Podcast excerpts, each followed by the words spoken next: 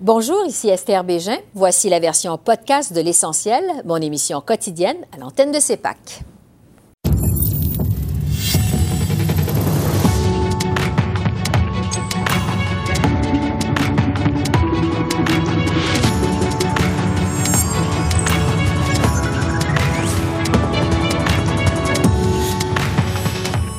Soir, autant à Ottawa qu'à Québec, c'est l'indignation à la suite de la mort d'une mère Atikamek dans un hôpital de Joliette. La militante amérindienne Michelle Odette est avec nous. Gestion de la pandémie de COVID-19. Pourquoi le Québec affiche toujours le pire bilan au Canada? Le spécialiste en santé publique Benoît Masse analyse les lacunes du système québécois. Et premier débat Trump-Biden, le pire de l'histoire des États-Unis? L'historien présidentiel Tim Naftali nous dit ce qu'il en pense. Bonsoir, Mesdames, Messieurs. Une vague d'indignation et de solidarité déferle au pays à la suite de la mort de Joyce Echaquan, une femme atikamekw, dans des circonstances troublantes au Québec. Cette mère de famille de sept enfants est décédée lundi à l'hôpital de Joliette, peu de temps après s'être filmée elle-même en direct sur Facebook. Dans sa vidéo, elle déclare avoir été surmédicamentée et on peut entendre du personnel de l'hôpital lui lancer des insultes racistes. On en écoute un extrait. Euh, je préfère vous prévenir, les propos qu'on peut y entendre sont choquants.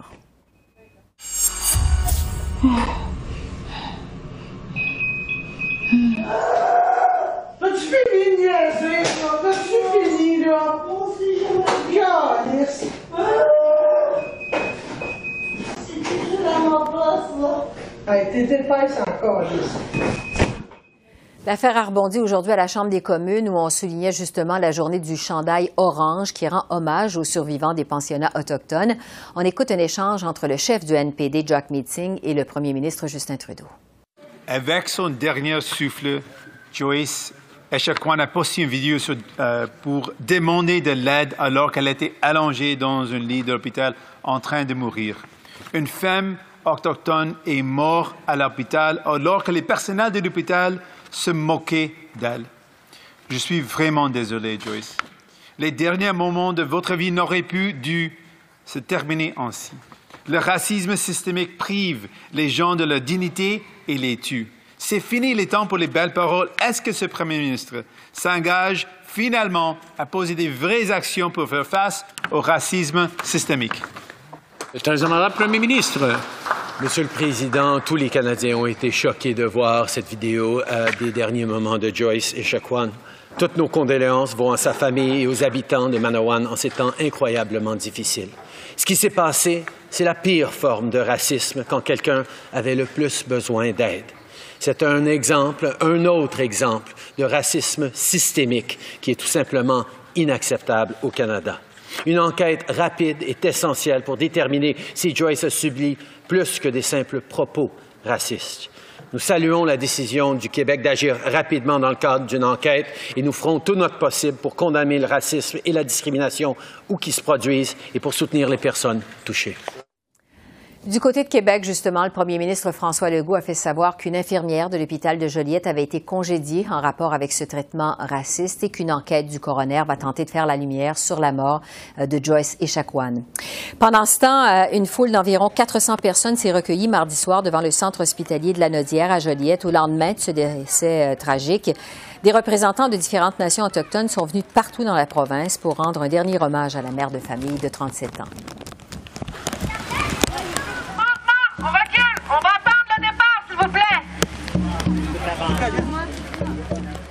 Et l'ancienne commissaire de l'enquête nationale sur les femmes et les filles autochtones disparues et assassinées, Michelle Odette, était aussi sur place pour dénoncer cette mort tragique. Je la retrouve pour réagir. Bonjour, Madame Odette. Oui, à vous. Tout le monde a été choqué euh, par ce qui est arrivé à cette mère de famille à Tikamek. Euh, votre réaction à vous, à la façon dont elle a été euh, traitée à l'hôpital de Joliette? Ça a été un très, euh, très, très euh, un moment euh, trop difficile. Je, je suis même pas capable de, mettre des mots face à ça là, après un retour presque quatre semaines en forêt, là, loin de la technologie et de, ce qui se passe dans le sud. Alors très choquant, ça, m'a dérangé et ça m'a rappelé aussi toutes les femmes et les hommes qui sont venus nous raconter des histoires similaires euh, lors d'un passage dans une, institution euh, au Canada ou, au Québec. Et euh, après les larmes, j'ai relevé mes manches puis je me suis dit, faut passer à l'action, faut faut faire des appels, faut se mobiliser. Oui, parce qu'il y a des membres de la communauté autochtone qui ont dit c'est notre George Floyd à nous, faisant référence évidemment à cet Africain-Américain qu'on a vu mourir asphyxié à Minneapolis au cours de l'été sous les genoux d'un policier blanc. Qu'est-ce que vous pensez de cette comparaison? Je peux juste dire que je pense que c'est un réflexe euh, naturel, normal, que les gens vont faire une référence euh, de la sorte. C'est en même temps euh, une référence dans laquelle on peut dire que cette fois-ci, il y a une mobilisation non seulement Premières Nations et Inuits, mais des frères et sœurs de différentes communautés culturelles et évidemment de la nation québécoise. Pour avoir été à Joliette euh, lors de la marche, je me suis retournée à la fin du rassemblement et je, croyais qu'on était une centaine, mais pas 400 et pas autant de Québécois et Québécoises. Et ça, je leur dis merci d'avoir marché pour la famille Echaquan, mais aussi pour les milliers de femmes et hommes qui vont avoir dénoncé euh, ce genre de, comportement. C'est une euh, mort évidemment très tragique qui survient, comme j'allais dire ironiquement, euh, un an après le dépôt du rapport de la commission Vient, qui avait conclu au racisme systémique envers la communauté autochtone dans les services publics au Québec. Est-ce qu'on va comprendre que c'est un rapport qui a été complètement tabletté, qu'il n'y a rien qui s'est passé à la suite de ce rapport-là? Je penserais pas. Euh, je penserais pas là, pour avoir euh, suivi là, les débats, euh, d'avoir échangé après mon année. moi aussi, là, comme ancienne commissaire, j'avais plus de liberté, plus de mocassin, mocassin libre que je me donne comme expression, de pouvoir communiquer avec les autorités ou les institutions et les gouvernements pour dire il arrive quoi, vous faites quoi? Mm-hmm. Et j'ai eu quelques échanges encourageants, mais je leur disais toujours parlez-nous, expliquez-nous, parce que le silence euh, amène à créer un scénario ou à, attaquer malheureusement. Alors, je vous dirais que j'ai entendu des choses encourageantes. Maintenant, il faut voir exactement quelles sont les cinquantaines recommandations que le gouvernement du Québec dit avoir euh, mis en œuvre et d'avoir la possibilité aussi de digérer tout ça puis de voir est-ce que c'est un recyclage d'anciennes mesures déjà existantes ou c'est quelque chose qui est nouveau. Bon, parce que justement, la ministre responsable des Affaires autochtones au Québec, Sylvie Damour, a réagi à la suite de cette histoire. Euh, elle a vanté euh, les progrès qui ont été faits depuis le dépôt euh, du rapport de la commission Vient, dit qu'il y a une cinquantaine de recommandations sur 142 qui sont déjà sur les rails. Qu'est-ce que vous pensez de la réaction de la ministre des Affaires autochtones au Québec? J'ai deux réactions pour mm-hmm. être sincère avec vous. Évidemment, pour l'avoir côtoyé à quelques reprises dans des rencontres ou dans des discussions euh, euh, par la technologie. Euh, j'ai toujours senti que c'est une femme qui veut que les choses bougent, une maman puis une coucoume aussi. Alors ça, je, je sentais qu'on avait une alliée à ce niveau. Par contre, pour expliquer, défendre ou mobiliser là, quels sont les 50 appels et tout ça, je ne sais pas jusqu'à quel point les gens vont la la briefer, excusez-moi mon franglais, là, au sein de son cabinet et du gouvernement, parce que des fois, je trouve que on pourrait aller plus loin puis de sentir que ce qu'elle me dit en privé ou dans des rencontres, là, mm-hmm. privées, dans des rencontres, euh, j'aimerais ça le sentir aussi, là, dans la, déclaration qu'elle a fait aujourd'hui pour l'année, euh, l'anniversaire de, la commission On vient. Ouais, parce que L'opposition, euh, ben, l'opposition libérale euh, a réclamé sa, démission à la suite de cette réaction dans laquelle elle vantait finalement les progrès euh, réalisés depuis la commission vient. Est-ce que la ministre d'Amour a encore la confiance de la communauté autochtone? Je peux pas vous dire. Je peux pas vous dire si elle a la confiance. Euh, ça, c'est les chefs qui vont pouvoir vous le dire. Par contre, si je pouvais conseiller tout gouvernement, là, je, j'aimerais beaucoup, moi, que les ministres qui ont le, dossier ou les enjeux qui touchent ou qui affectent les Autochtones, euh, euh, il y a un dialogue qui doit être présent, il y a un espace dans lequel on doit se dire les quatre vérités qu'on soit content ou pas content, euh, et que ce dialogue-là doit rester, doit être maintenu, même si on est en désaccord. Je veux dire, l'Assemblée nationale, le dialogue est maintenu à tous les jours parce qu'on va avoir les partis d'opposition et le gouvernement au pouvoir, comme à Ottawa aussi. Alors, pourquoi on n'aurait pas ce genre d'espace-là avec tous les ministres qui ont la, la question autochtone comme euh, portfolio et responsabilité? Puis ça, il y a il n'y a pas grand monde que j'ai vu qui ont créé cet espace-là de dialogue et d'échange. Oui, quand on regarde cette vidéo qui a été filmée par Mme euh, euh, euh, elle-même, visiblement, il y a plus qu'une personne, il y a plus qu'un un employé mm. de l'hôpital de Joliette qui a été impliqué dans les traitements qu'elle a reçus. Il y a seulement une infirmière qui a été congédiée. Qu'est-ce que vous en pensez? Je pourrais vous dire que s'il y a des enquêtes qui sont en cours, les gens qui vont ordonner euh, ces enquêtes-là le savent qu'il y a plus qu'une personne. Euh, c'est des ordres professionnels, euh, c'est c'est une direction. Donc c'est tout un système là, que je ne connais pas, mais que je peux comprendre que avant d'annoncer des choses, vont devoir faire un exercice. Euh, ce que je vais par contre vous dire euh, et de façon très à l'aise, je vais quand même expliquer euh, brièvement aux personnes de, de, de l'hôpital que je vais avoir rencontré quand j'étais avec la famille Echaquan euh, lors d'une rencontre plus intime. Euh, rappelons-nous, chère dame, je disais, une enquête du coroner, c'est important, mais c'est un silo, c'est bien précis. Il n'y a pas de liberté d'aller au-delà des circonstances de la mort de. Et de l'autre côté, l'autre enquête, ça va être sur un silo bien précis. Alors, qu'est-ce qu'on fait des propos racistes? Qu'est-ce qu'on fait de cette récurrence qui revient toujours au sein même de cet hôpital-là? Est-ce que les familles vont être en mesure de vous insuffler, de vous partager des solutions? Je le sais que le leadership à Kamek vous l'a sollicité maintes fois, ce dialogue-là. Alors, comment on va faire si ces deux enquêtes-là n'ont pas cette flexibilité-là? Alors, euh, la mort de Joyce Echaquan qui relance évidemment le débat sur le racisme systémique au Québec. Euh, Michel Audette, militante autochtone, merci beaucoup. C'est moi qui vous remercie. Au revoir.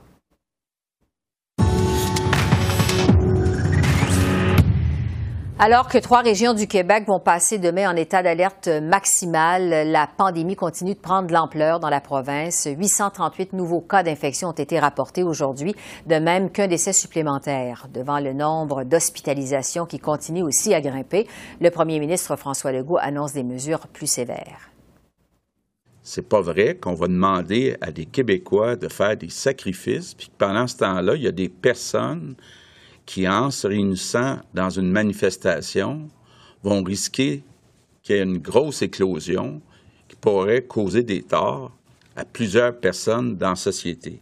Donc, ces personnes-là euh, vont euh, euh, pouvoir recevoir des contraventions de 1000 dollars. Même chose pour les maisons, même chose pour les manifestations. Le Québec qui affiche le pire bilan au Canada depuis les tout débuts de cette pandémie au chapitre du nombre de cas d'infection confirmés par 100 000 habitants. Le Québec affiche le double de la moyenne nationale, en fait. Et quant au nombre de morts liés à la COVID, le Québec enregistre un des huit taux les plus élevés au monde. Alors, euh, pour tenter de comprendre ce qui se passe au Québec, je retrouve euh, Benoît Masse, qui est professeur titulaire au département de santé, euh, de médecine sociale et préventive de l'Université de Montréal. Bonjour, Monsieur Masse. Bonjour. Pourquoi, selon vous, euh, la gestion de la COVID est toujours pire au Québec qu'ailleurs au Canada? Je dis toujours parce que ce l'était dès le départ au printemps. Pourquoi c'est encore comme ça? Oui, au printemps, on a beaucoup blâmé la, semaine de relâche euh, mm-hmm. du Québec, euh, qui a, on estime qu'il y a environ 250 personnes québécois qui ont rapporté le virus de leur voyage, d'Europe principalement, au Québec et a démarré l'épidémie c'est pas très différent des autres provinces. En fait, c'est euh, la différence dans la première vague, c'est surtout la, vitesse à laquelle on a réagi et imposé les mesures et aussi la, force de ces mesures-là. Alors, si on le compare, par exemple, à la Colombie-Britannique, euh, ils ont agi euh, beaucoup plus rapidement et avec des mesures beaucoup plus restrictives et malgré un départ excessivement laborieux, je dirais, pour la Colombie-Britannique, sont mm-hmm. vraiment très ressaisis. Et euh, pendant que le Québec avait pas beaucoup de cas, mais ça a pris un peu de temps euh, à imposer des mesures, à fermer des écoles, euh, un peu de temps aussi à la population d'adhérer de, aux, mesures sanitaires, ce qui fait que l'épidémie a, vraiment décollé et a rejoint les milieux, les résidences pour personnes aînées, puis on connaît le, résultat de la première vague. Oui, la suite des choses dans les CHSLD au Québec. pour expliquer le bilan médiocre au Québec, on a aussi fait référence au cours des dernières semaines au tempérament latin des Québécois qui se réuniraient davantage que les autres Canadiens, qui suivraient donc moins les consignes.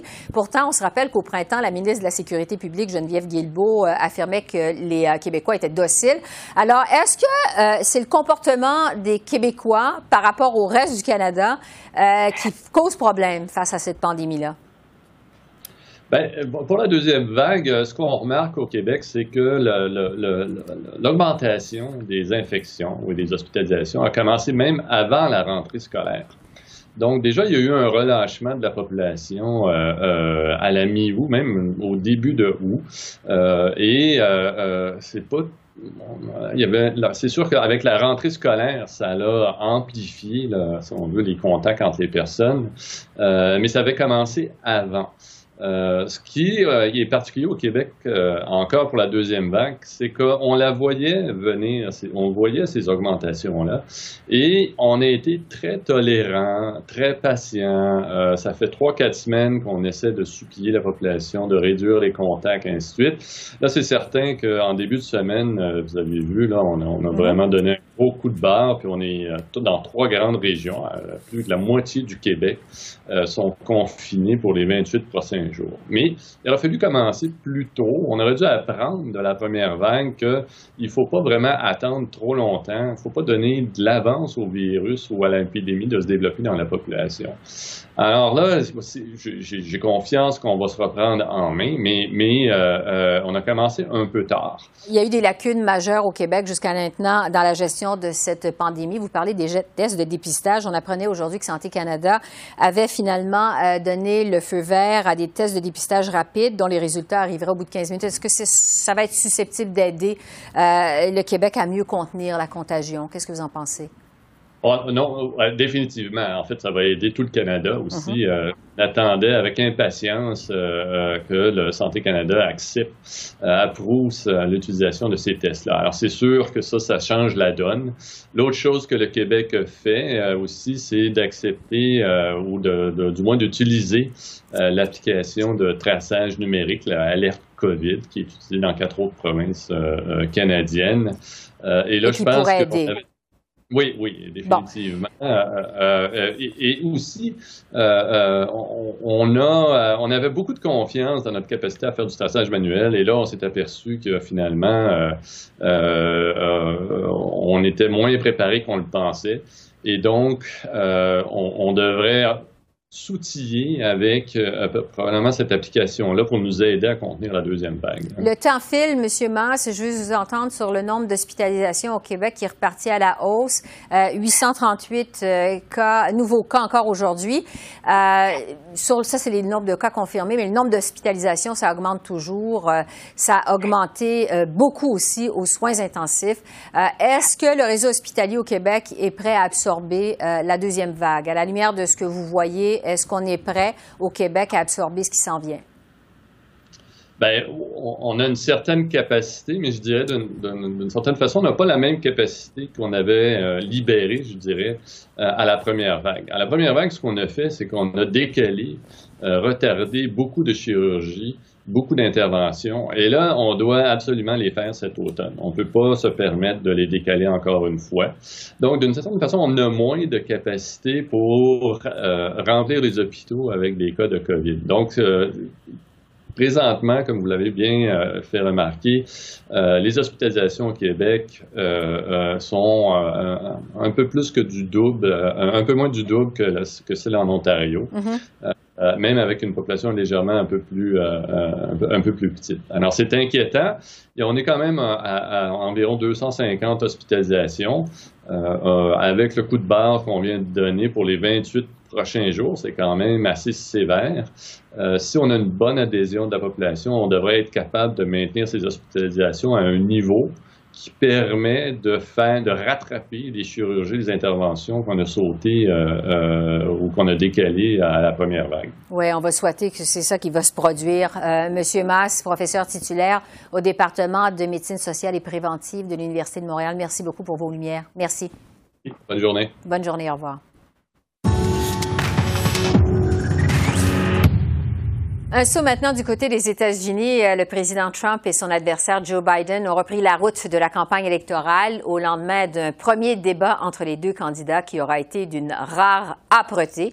Pendant 90 minutes, les deux hommes ont croisé le fer dans un climat parfois de totale cacophonie.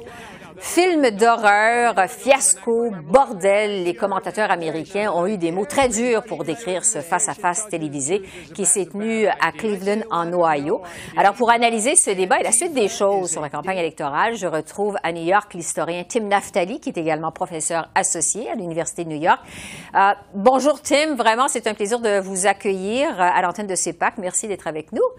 Euh, D'abord, certains ont dit que ce fut le pire, le pire débat de l'histoire des États-Unis. Euh, vous êtes historien euh, présidentiel. Qu'est-ce que vous en pensez? Premièrement, Esther, je suis très heureux d'être ici aujourd'hui. Euh, oui, facilement, on peut dire que c'est le pire. Mm-hmm. C'est le pire parce qu'il y avait un des participants qui ne voulait pas vraiment se, se débattre. C'était évident que le président Trump, il participait seulement seulement pour, euh, pour euh, attaquer le système électoral américain. Il n'était pas vraiment là pour échanger d'avis avec euh, l'ancien vice-président Biden. Il n'était pas pour, là pour suivre les règles du débat. C'était évident. quand il a parlé avec le modérateur Chris Wallace, c'était clair que le président ne voulait pas à suivre les règles. Alors, il était là seulement pour euh, vraiment pour lutter contre les normes de l'élection américaine. C'est un premier débat qui, quoi qu'il en soit, survient à cinq semaines des élections euh, présidentielles du 3 novembre. Actuellement, on sait c'est Joe Biden qui mène dans les sondages, autant dans les sondages nationaux que dans les États clés. Euh, quel pourrait avoir l'impact de ce débat sur la suite de la campagne présidentielle? On a vu, euh, en effet, le débat était hier. Alors, euh, les sondages après le débat nous montrent que s'il y a un gagnant en ce qui concerne les, sondages, c'est M. Biden. L'avance de Biden peut-être a augmenté trois ou deux ou trois points à cause de de, de, son performance, mais aussi à cause de la zizanie créée, créée par euh, président Trump. Euh, normalement, avec les débats, ce qu'on peut arriver, les débats sont, sont euh, une occasion pour euh, le, deuxième candidat. Le candidat qui mène peut seulement perdre en ces débats. Normalement, c'est le candidat qui, qui n'est pas en avant, qui doit utiliser le débat pour changer les sondages et pour changer la structure de la concurrence. Alors, hier soir, c'était vraiment pour Trump, c'était pour lui plus important de changer euh, le discours, de changer le récit que, que Biden. Et c'est la raison pourquoi hier soir était très mauvais pour Trump. Très, très mauvais. Reste que rien n'est gagné euh, dans cette euh, présidentielle. Euh, Tim Naftali, vous êtes à la fois canadien et américain. En fait, vous, avez, vous êtes né au Canada et vous vivez aux États-Unis. On sait que le premier mandat du président Trump a été particulièrement destructeur pour les relations entre le Canada et les États-Unis. M. Trump, entre autres choses, a menacé de déchirer l'accord de libre-échange, a imposé des tarifs sur l'acier et l'aluminium canadien. Si jamais Donald Trump, faisant un peu de politique fiction, est réélu au terme de l'élection du 3 novembre, à quoi euh, peuvent s'attendre les Canadiens de son deuxième mandat? Ou pourraient s'attendre les Canadiens de son deuxième mandat? D'après moi, la plus grande menace euh, présentée par Trump a été déjà, a été déjà défait durant, durant le, premier mandat. Et c'était la question de, de l'avenir de la libre-échange. Euh, à cause des, euh, d'excellentes euh, négociations menées par les Mexicains et les Canadiens, le marché, de, le libre marché nord-américain a été sauvé. Et d'après moi, c'était l'avenir de, de, de ce marché énorme et libre était vraiment menacé par Trump, par les mots, par les idées, par les promesses de Trump en 2016. Mm-hmm. D'après moi, ça, un deuxième mandat de Trump sera très, très menaçant pour les citoyens américains. Américains. Mais en ce qui concerne les relations commerciales avec le Canada, je ne crois pas que vous, vous verrez un grand changement. Parce que, advenant une victoire quand même de Joe Biden, du démocrate, euh, au terme de l'élection du 3 novembre, il faut mentionner que M. Biden a quand même un programme euh, très agressif de Buy America. S'il remportait cette élection présidentielle, on peut se demander aussi quel serait l'impact euh, sur les relations commerciales entre le Canada et les États-Unis. Je crois que vous, nous, nous, verrons euh, nous, verrons euh, le retour d'un allié, d'un allié au sud pour le Canada. Euh, vous verrez que les États-Unis vont participer encore en discussion en ce qui concerne le climat, sur le plan du climat. vous, allez voir le retour aux relations étroites et chaleureuses de l'ère Obama.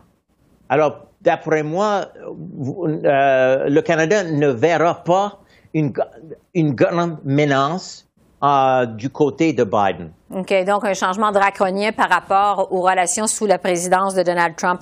Euh, Tim, euh, un des gros enjeux de la pandémie euh, de coronavirus actuellement, c'est bien sûr la fermeture de la frontière entre le Canada et les États-Unis.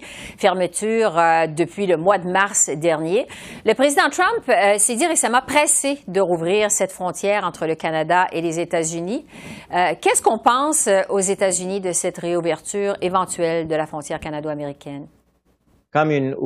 Comme, quelqu'un qui, qui euh, suit euh, les événements ici aux États-Unis, euh, vous savez, Esther, qu'il y a beaucoup de monde aux États-Unis qui ne pousse pas pour rouvrir des choses, rouvrir l'économie complètement, parce qu'on sait bien que la menace de COVID existe toujours.